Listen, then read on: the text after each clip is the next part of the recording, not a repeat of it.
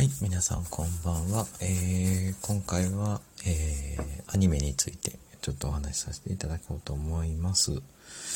えー、今後の予定として、えー、夜更かしの歌というのが少年サンデー小学館の、えー、雑誌なんですけれども、えー、そこで連載されている、漫画が、えーと、アニメ化になるそうです。えー、連載当初から、えー、柄が非常に好きで、えー、本当にアニメ化というのでありがたいことで新規の方も見られるんじゃないかなと思ってはおります。吸血鬼が、えー、吸血鬼が出てくるものなんですけれども、なんというかその夜に起きている中学生だったかなが、え